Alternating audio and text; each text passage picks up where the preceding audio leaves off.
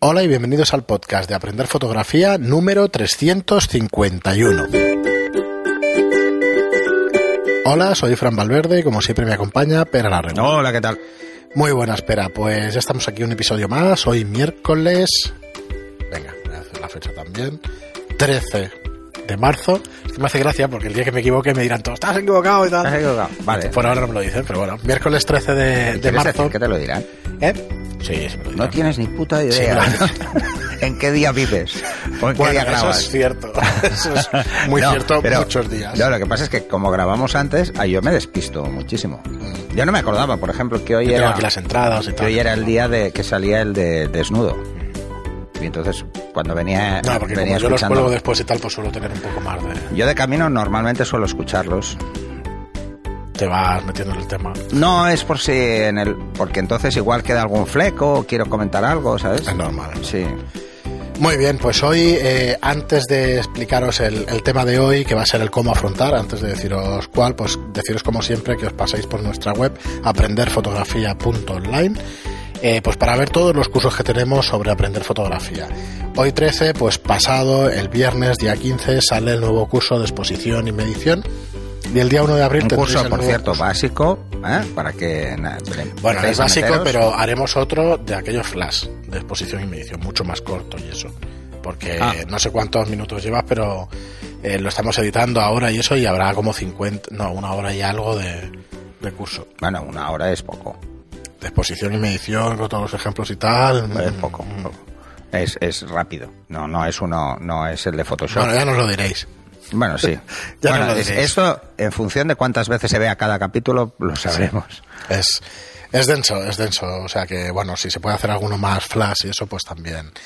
Pero bueno, el día 1 de abril saldrá el curso de cómo utilizar tu fotómetro y también con luz incidida. Y probablemente el fijada. 15 de abril saldrá el de bodegón. bodegón de botellas es nuestra intención hacerlo, pero bueno, os iremos, os iremos Bueno, diciendo si no hay un cambio, será eso. A ver, no queremos avanzar, podríamos hacer 10 cursos y dejarlos hechos hasta septiembre, pero para nosotros no tiene mucho sentido porque no, No. sabemos por dónde va a ir un poco vuestro interés. No, es más que nada, lo- hacemos lo que, lo que os va interesando a vosotros Sí, también. Entonces, bueno, estamos Y ahí. además intentamos buscar cosas que vayan relacionadas con el mayor porcentaje de preguntas. Por eso el tema de la medición siempre ha sido como bastante. Ya tuvimos el curso de iluminación por el tema también de la ley inversa. Habrá un curso de sistema de zonas de Ansel Adams, pero bueno, ya se hará ahí más adelante y eso. No sé si será interesante o no para... Ah, Podría haber un curso que fuera eh, la aplicación del sistema de zonas de Ansel Adams al mundo digital. Eh, pero entonces ese tendría dos, dos vertientes. La puramente del momento de la exposición, o sea, la medición y la exposición, y, la el otro en el pues, postproceso. el postproceso. que era el paso que Ansel Adams recalcaba mucho en el tema de la copia, que es el positivado. Muy bien, pero pues para no alargarlos lo dejamos aquí, que sepáis que estos cursos son 10 euros al mes, es una suscripción exactamente igual que Netflix, pero que ya tenéis 24 cursos y que, bueno, la verdad es que tenéis horas y horas de fotografía para disfrutar y para aprender todo lo que queráis. Y hoy pues vamos a hacer un programa especial de cómo afrontar tu primer día de street photography. Hemos tratado el tema en muchos podcasts, lo has tratado muchas veces, pero aglutinando, haciendo un poco de resumen en qué tienes que hacer o tener en cuenta el primer día que sales a hacer fotografía. Bueno, la, idea es eh, que os planteéis qué cosas hay que pensar cuando queráis hacer street photography o fotografía callejera. ¿eh? Vamos a decir fotografía callejera, porque es ir por la calle haciendo fotos. Eh, a ver, el primer consejo, el primer consejo que os puedo dar es que si, si no tenéis una idea específica de lo que vais a hacer, vayáis lo menos cargado posible. ¿eh? Lleváis una cámara y un objetivo, un objetivo medio, entre 50 y 85 milímetros es, es fácil. Eh, ¿Por qué os digo esto? Porque es muy fácil, por ejemplo, si usamos angulares, tener que focalizar demasiado la atención en un punto porque vemos un ángulo demasiado grande y entonces es fácil que el mensaje sea más difícil de, de conseguir, ¿no? Pero por contra, oímos mucho lo de la Ricoh GR 28 milímetros y todo esto. Sí, pero a ver, hay dos tipos de hacer fotografía callejera. Bueno, hay muchos tipos, ¿eh? hay casi tantas formas de hacer fotografía callejera como fotógrafos. Eh, una es la focalizada de expresiones muy claras, ¿vale? Eh, ahí, si tienes una focal de 28, como no te enganches a la cara de las personas, Claro, no vas a sacar Eh, no. detalle en- entonces pierdes el momento eh, eh, en el que ya ven que haces la foto. O sea. Entonces, vamos a entender la fotografía callejera como eh, algo mm, como más desde una visión casi de voyeur. ¿eh? Yo estoy ahí y veo lo que pasa en el mundo, veo lo que pasa en la calle, pero no intervengo en la escena. Con un angular intervienes porque te ven. Entonces, si vamos a hacer eh, una foto, pues por ejemplo, de alguien pasando por la calle nos ponemos en un lado para que se vea cómo pasa, ve que est- estamos haciendo una foto y probablemente mire a cámara. Entonces, eh, hemos, perdido la expresión que igual queríamos plasmar, que era antes de que viera la cámara, ¿no? Eh, lo veréis que además eh, es fácil que os recomienden usar estos, estos ángulos, pero por experiencia, o al menos por el tipo de fotos que a mí me gusta hacer, que es más buscar expresiones o buscar gestos o buscar cosas, prefiero tener una posición como más lejana y más general de, de la situación, ¿no? Entonces, lo primero es entonces llevar un objetivo, una cámara, para hacer esa primera incursión en este mundo. Y es intentar eh, buscar eso, buscar situaciones mm, cotidianas, ¿vale? Pues lo típico, pues un, un repartidor sacando cajas de un camión, eh, gente paseando por la calle, eh, mm, no sé, cosas así como más fáciles, ¿no? Lo más importante en la fotografía callejera, lo más importante es tener una capacidad muy alta de observación. O sea, incluso de anticipación. O sea, esto se educa, ¿eh? Esto no solo es difícil que salga, pero se educa con relativa facilidad. Y lo que os recomiendo es que cuando encontréis un sitio que es peculiar por el volumen de gente, porque pasa mucha gente, pues por ejemplo en, en, en Barcelona sería Paseo de Gracia, en Madrid sería pues la Gran Vía, eh, porque Castellana es demasiado, entonces en la Gran Vía pues pasa mucha más gente más concentrada en las ceras, eh, o lugares así, ni diría de más sitios, pero bueno, en, en, Sevilla, pues el barrio de Triana, pues por ejemplo, que hay mucha gente, son calles más, más pequeñas, hay un poco variación, o el casco antiguo incluso de Barcelona, que es, puede ser muy divertido. Lo ideal es quedarse en un punto, o sea, buscar ese, esa localización donde ves que siempre pasan cosas y quedarte sentado en una terraza, en cualquier sitio, sentado en un punto, en un punto donde tengas una visión clara de lo que pasa en una calle, por ejemplo, uh -huh. y esperar esperar momentos concretos. Una de las primeras cosas que hay que tener muy claro eh, cuando salimos a hacer fotos callejeras es que la paciencia es importante, que no por hacer muchas más fotos vas a tener mejores fotos. Mm, es mucho mejor esperar el momento uh -huh. de hacer la foto. Y sobre todo, llevar varias ideas previas. Por ejemplo, quiero captar gente en bici. Quiero, esto lo he dicho muchas veces, ¿eh? que son proyectos que yo he ido haciendo. Quiero captar gente eh, con prisa, mm, gente que va medio corriendo por el medio de la gente, pues gente que va eh, parejas que van cogidas de la mano, eh, besos, mm, cosas, cosas concretas. Otro de los consejos que os diré es intentar buscar situaciones planas de entrada. Planas quiero decir que la luz les dé a la gente y no a vosotros. O sea, que la gente esté iluminada, que tengáis el sol a la espalda. Para que podáis jugar mucho más con eso, porque es más fácil. Lo siguiente es, si vais a ir paseando o vais a ir moviéndoos, siempre tengáis la cámara preparada.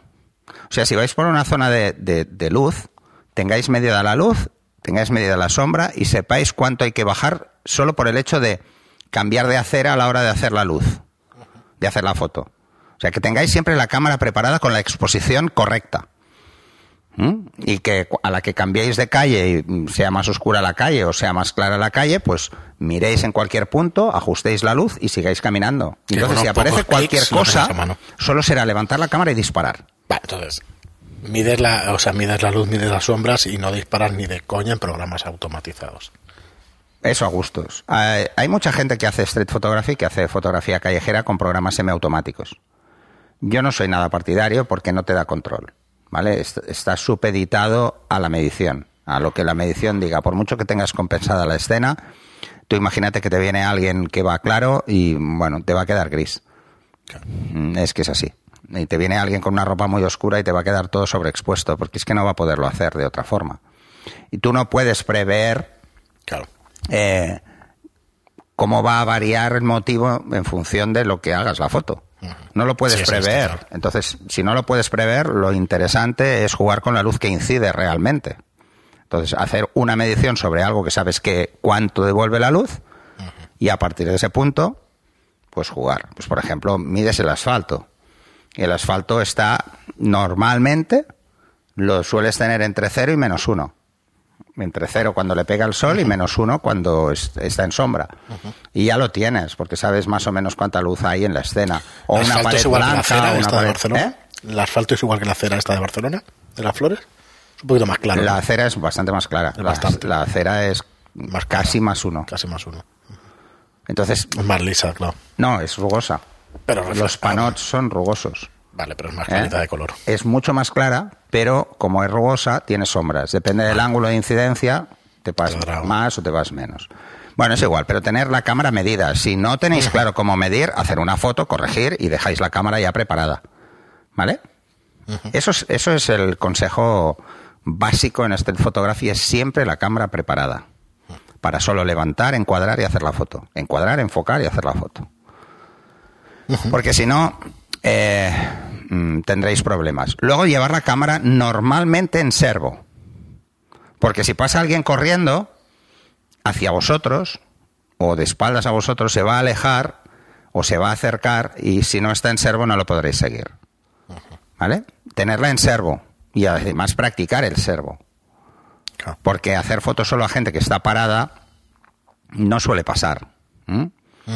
Porque se mueven. Entonces seguirlo eh, puede ser más complejo. Entonces hay que intentar siempre tener, si es mejor, una apertura mayor para jugar más siempre con el desenfoque, pero teniendo en cuenta que hay menos profundidad de campo. Entonces si jugamos con un 50 o un 85 o incluso un 100 milímetros porque hacemos cosas a una cierta distancia, no os preocupéis por la profundidad de campo, porque no vais a tener nadie a un metro, lo tendréis pues a 10, 15, 20 metros igual, Sí. ¿vale? No, igual no tanto, ¿no? Pero lo tendréis como mínimo a 10 metros, ¿vale? Entonces, eh, ¿qué va a pasar? Pues que la profundidad de campo ahí no nos va a influir. Podemos estar disparando a 2.8 y tener un desenfoque del fondo muy bueno, porque entonces centramos la atención en el motivo. Eso es otro concepto que hay que tener muy claro. Nos interesa el motivo. El entorno nos ayuda a componer ese motivo. Nos dice qué hace dónde está. Entonces, hay varias escuelas. Hay la escuela fácil, que es vamos a buscar sobre todo situaciones bien iluminadas, o sea, por las calles vamos a intentar preparar la cámara para que podamos hacer fotos a la zona de luz o a la zona de sombra, pero intentar siempre que la, la luz esté o a mi espalda o a un lado y solo ligeramente escorada. Y con el tiempo nos iremos a las situaciones más difíciles, pero que son mucho más atractivas, que es jugar con los contraluces. O sea, jugar siempre a contraluz. Que esto em, hablamos hace tres programas esto.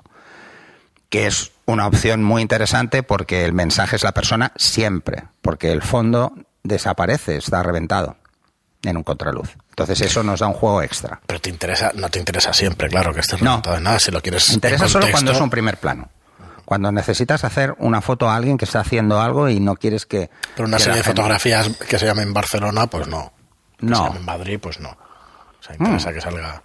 Ah, igual sí, ¿eh? Igual personajes de Barcelona o de Madrid, claro. Sí, eh, yo hice hace muchos años una serie que era eh, Fashion Victims, que era gente que iba a la última de moda.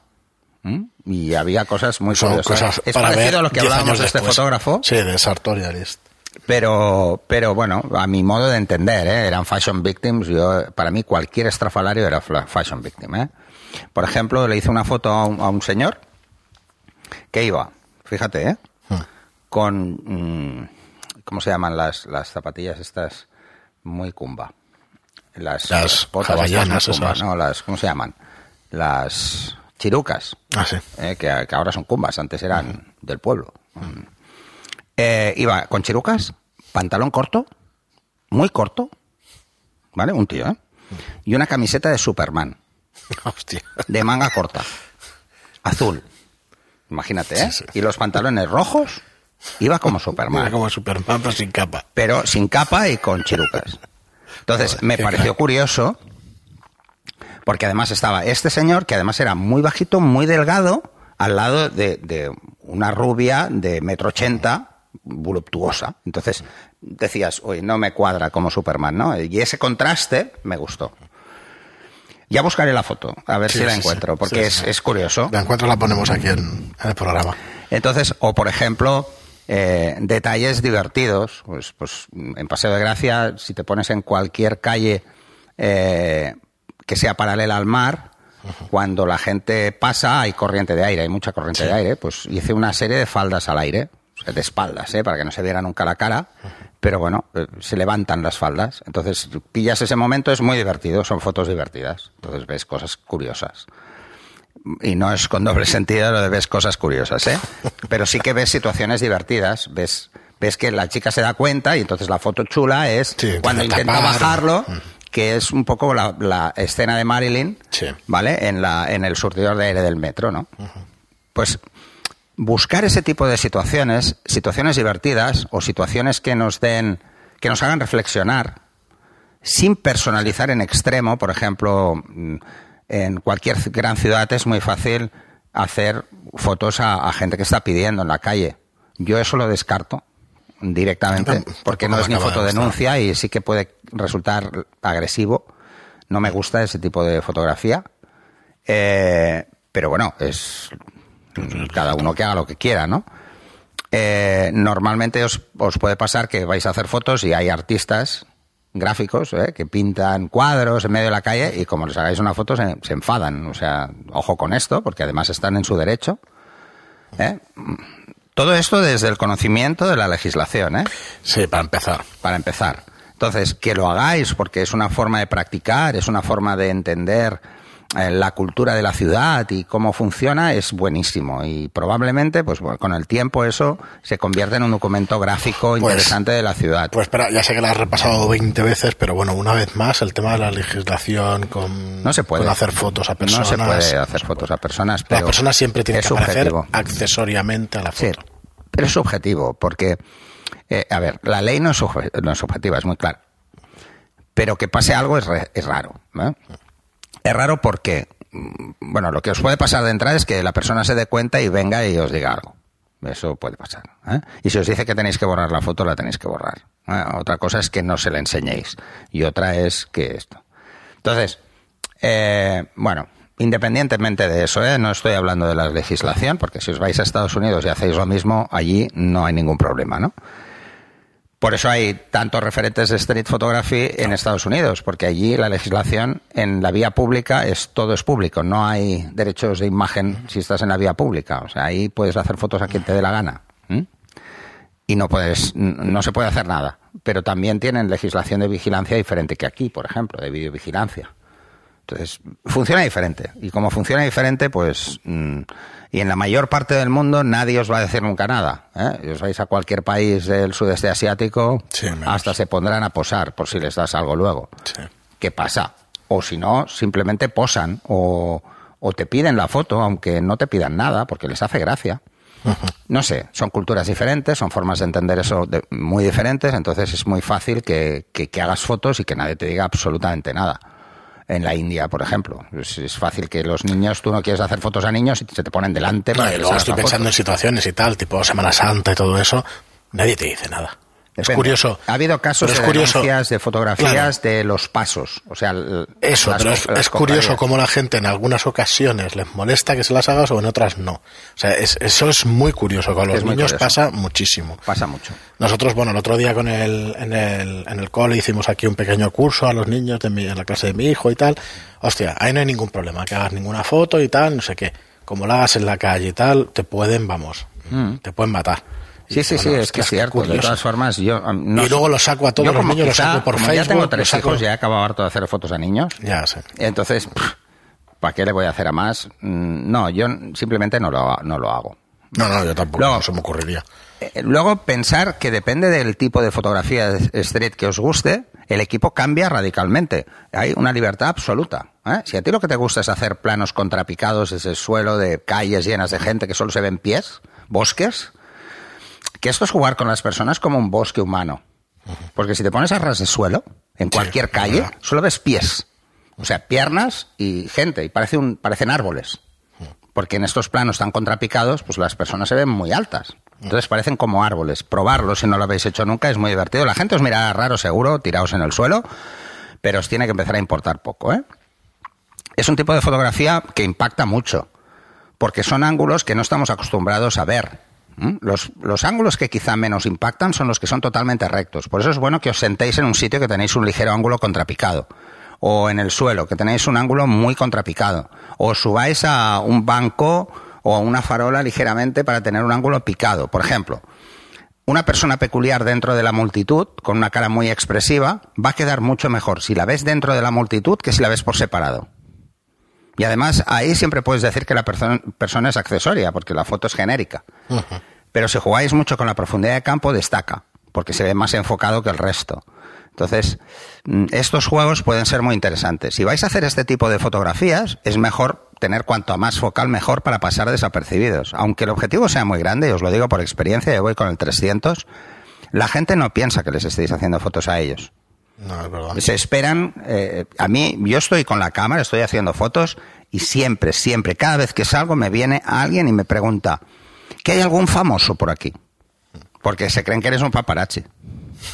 No, es broma, es verdad, ¿eh? O sea, cada vez me preguntan eso. Entonces, es una forma de pasar desapercibido porque si creen que eres prensa o creen que eres un paparazzi o te ignoran, directamente te ignoran la gente. Es muy divertido ver esa sensación. Igual vas con una, con una cámara pequeña y todos están pendientes a ver a quién le haces la foto, ¿no? Entonces, buscar situaciones, buscar cosas y buscaros proyectos para, para trabajar en el street. Cualquier cámara vale. No hace falta una super cámara. Cualquier cámara vale. Eh, el focal es, vale, cualquier focal. Depende de lo que quieras hacer. Si quieres hacer esto de los bosques de piernas, pues un angular va muy bien. Si quieres, por ejemplo, hacer más retrato, cuanta más focal mejor para estar lo más lejos posible. Pero claro, una focal muy larga con poca resolución no os permite hacer fotos muy lejos. Mm. Pensar también eh, en, este efecto, ¿no? Que si tenéis un 300, pero es muy sencillito porque es un zoom y llega a 300, probablemente la nitidez no sea la misma. Con tu práctica tienes en la cabeza hasta dónde llega el 300, claramente, ¿no? Pero no tienes ni que pensar, ¿no? Yo puedo hacer un retrato con este, con el 300. Sabes perfectamente cuando sale la persona si le vas a pillar el pecho o no. sí, sí, la distancia la tienes calculada muy rápido, porque te das cuenta Intuitivamente, sí, sí, sí, sí. Entonces, si es vuestras primeras salidas de, Street Style, pues un 70-200 es ideal, porque os convierte, pues tenéis un rango muy amplio para jugar y entonces podéis coger escenas más cercanas o más lejanas o, encuadres más cerrados o menos cerrados. Por contra, lo que opine la gente intuitivamente sea más fácil aislar al objeto que no sacar un ángulo más abierto, ¿no? A ver, es mucho más fácil transmitir un mensaje cuando el mensaje es claro y está en el primer plano que cuando está dentro de un entorno. Pero, por ejemplo, eh, un ejercicio que ponía en el curso de composición, que es de fotografía de street, es eh, hacer, y es una cosa que os recomiendo que hagáis todos, porque entonces veréis cuáles son los puntos de atención por composición, es si estáis en una calle y viene mucha gente, es la típico, pues una calle muy ancha con una acera muy amplia que sube mucha gente, Esperéis hacer la foto cuando alguien vaya con un color vivo, solo una persona del grupo tenga un color vivo, si es rojo mejor, rojo o amarillo mejor. Eh, hacer la foto, aunque no esté enfocada, es la primera persona que se verá. Cualquiera que mire la foto es la primera persona que verá. Y jugar a, jugar a eso, jugar a cómo utilizar los colores a la hora de componer. La mayoría de la gente cuando hace fotografía callejera busca escenas contrastadas para jugar con el blanco y negro puede estar muy bien, puede ser muy interesante jugar con eso. Pero debéis abrir un poco el abanico. A, poder jugar con la composición y poder jugar con el color. Entonces, si jugáis con el color y jugáis con el contraluz, todavía es muy intenso, es muy, mucho más intenso. ¿Por qué? Porque estáis cogiendo un color vivo y un fondo muy claro. Entonces, enseguida se va a llamar la atención, ¿no? Y si hacéis la prueba inversa y solo hay una persona que vaya con un color frío, veréis que ese nadie lo ve. Pasa desapercibido. Pasa desapercibido. Entonces, eh, el cómo juguemos con el color en, en Street, pues puede variar mucho el mensaje de la foto.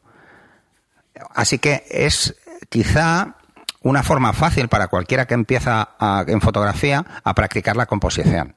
Yo, por ejemplo, lo que le digo a la gente es que, que no solo se centre en las personas, sino que intente hacer fotografía al mobiliario urbano. Por ejemplo, jugar con un banco de estos de madera y hierro, pues con un banco desde diferentes ángulos. cómo jugar con la perspectiva, cómo jugar con los puntos de fuga.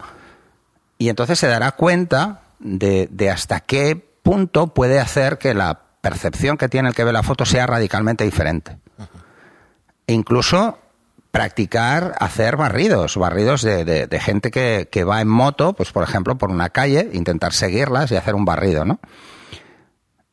Porque también puede tener ese efecto eh, documentalista. O sea, el street photography lo que pretende básicamente es mm, un poco de antropología social, de, de- de- de ver cómo es la vida en una ciudad o en un pueblo, ¿no? Y si queremos plasmar eso, pues vamos a tener que plasmar diferentes escenas cotidianas en esa ciudad. La gente paseando, la gente comprando, la gente en bicicleta, la gente corriendo, porque os vais a encontrar un poco de todo.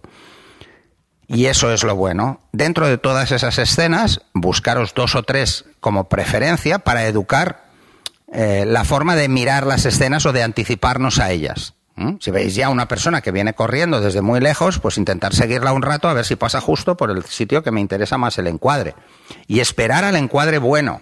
O sea, no precipitarnos para hacer la foto, sino esperar a que entre en una zona que igual el contraste con la ropa que lleva, el fondo es más claro, da más contraste, si va muy oscuro, etcétera, ¿no? O sea, no disparar por disparar, sino intentar buscar cuál es el encuadre que tendrá más impacto. Y casi siempre, cuando la persona tiene es más oscura, por decirlo de alguna forma, hay más contraste, se ve mejor el contraste. Si es al revés, y va muy clara y el fondo es muy oscuro, no se ve tan bien, porque hay más oscuro que claro. Y el cerebro centraliza mucho, ¿no? A la hora de examinar una foto luego, entonces parece que pierda fuerza. Esos son seguir un poco pautas de composición, que además sobre fotos de este textile hablamos incluso en el de composición, Sí. Porque son ejemplos muy claros de, de esas situaciones que hay que ir a buscar cuando salimos a hacer street y, ya está. O sea, mm, jugar sobre todo con tener claro cuál es la exposición, siempre preparada la cámara, eso es fundamental. Luego, trabajar con focales para empezar, con focales medias, ¿no? un 50, un 85 es ideal para hacer street. Luego ya jugaremos o con angulares o con teles en función de, de bueno, de qué nos interesa. Un 35 vale, ¿eh? que seguro que alguien lo lanza. Eh, si usáis un 35 o un 50, es muy fácil hacer, por ejemplo, fotografías clásicas de, de street, que son básicamente calles, ver calles enteras con la gente, eh, que es, bueno, eso, el buscar lo cotidiano, y os resultará fácil. Eh, no descartéis una escena por el hecho de que parezca demasiado normal, no, porque os puede sorprender en cualquier momento una escena. Entonces, ante la duda, disparar. Ante la duda de que puede pasar algo, disparar. Eh, y así vuestra cabeza se irá acostumbrando a esperar al momento adecuado. ¿Mm? Si la cámara está preparada, como no tendréis que pensar en preparar la cámara, ya estará la exposición preparada, será fácil. ¿Mm? Y, poco más, os diría. No, es lo que te iba a decir que, que- Intentar llevar siempre las dos manos libres, ¿eh? Si vais con una cámara, eh, pues mochila a la espalda. O sea, nada que os limite el movimiento. Si vais como yo, que yo voy con dos cámaras, una a cada brazo, pues bueno, hay que ser consciente de ello, pero es un tema de costumbres, ¿eh? sí. y nada más. Y cualquier cámara vale. Si nuestro equipo es muy bueno, podemos hacer fotos a cosas que estén más lejos. Si es menos bueno, pues las cosas que estén más cerca. ¿eh? Es un tema de transmisión de la resolución óptica por parte del objetivo. Y ya está. Y es el objetivo ¿eh? el que manda esto. Sí, básicamente. Y os daréis cuenta además, y es una cosa que os recomiendo que probéis, es la capacidad de transmitir el contraste que tiene cada objetivo, que, que lo que hablamos de contraste natural. Hay objetivos que tienen un contraste más natural, o sea, menos forzado por el grupo de ópticas que tiene, y otras que el contraste es peor, ¿no? Pues hacer la misma foto con diferentes lentes, aunque el encuadre sea diferente, os daréis cuenta de cuál tiene una transmisión mejor del contraste, cuál nos interesa más usar. Bueno, eso es os lo da la práctica. ¿eh? Lo da la experiencia. Muy bien, Pera, pues hasta aquí el programa de hoy. Si Espero tenéis que... preguntas sobre Sí, esto, sí, sí. lanzamos. Que os haya gustado, yo eso es lo que iba a decir, Esto que- más o menos cuando hacemos una salida, Mm. una quedada, Suele ser street photography, sí. hacemos street y hablamos de esto. O sea, y a veces en alguna salida les he puesto ejercicios. Eh, ¿Cuál fue el último? Bueno, seguro que alguno de los que están nos lo dirá, pero, pero ejercicios de, de composición, porque es muy divertido. Además se aprende mucho, ¿eh? Se aprende mucho a anticipar y se aprende mucho a, a exponer correctamente. Porque como tienes tiempo, puedes empezar a establecer tus bases de comparación para eh, medir bien una escena. Porque tienes tiempo para medir, calcular, dejar la cámara bien. Si no tenéis la cámara preparada, os perderéis esos momentos, es lo único. Muy bien, Pera, pues eh, nada más. Muchísimas gracias a todos por estar ahí. Muchas gracias por vuestros comentarios y reseñas eh, de 5 estrellas en iTunes. Muchas gracias por vuestros comentarios y me gustan en iBox. Y ahora, pues ya sabéis que nos podéis seguir también a través de Spotify. Así que nada más, muchísimas gracias por seguirnos y hasta el próximo programa. Hasta el siguiente.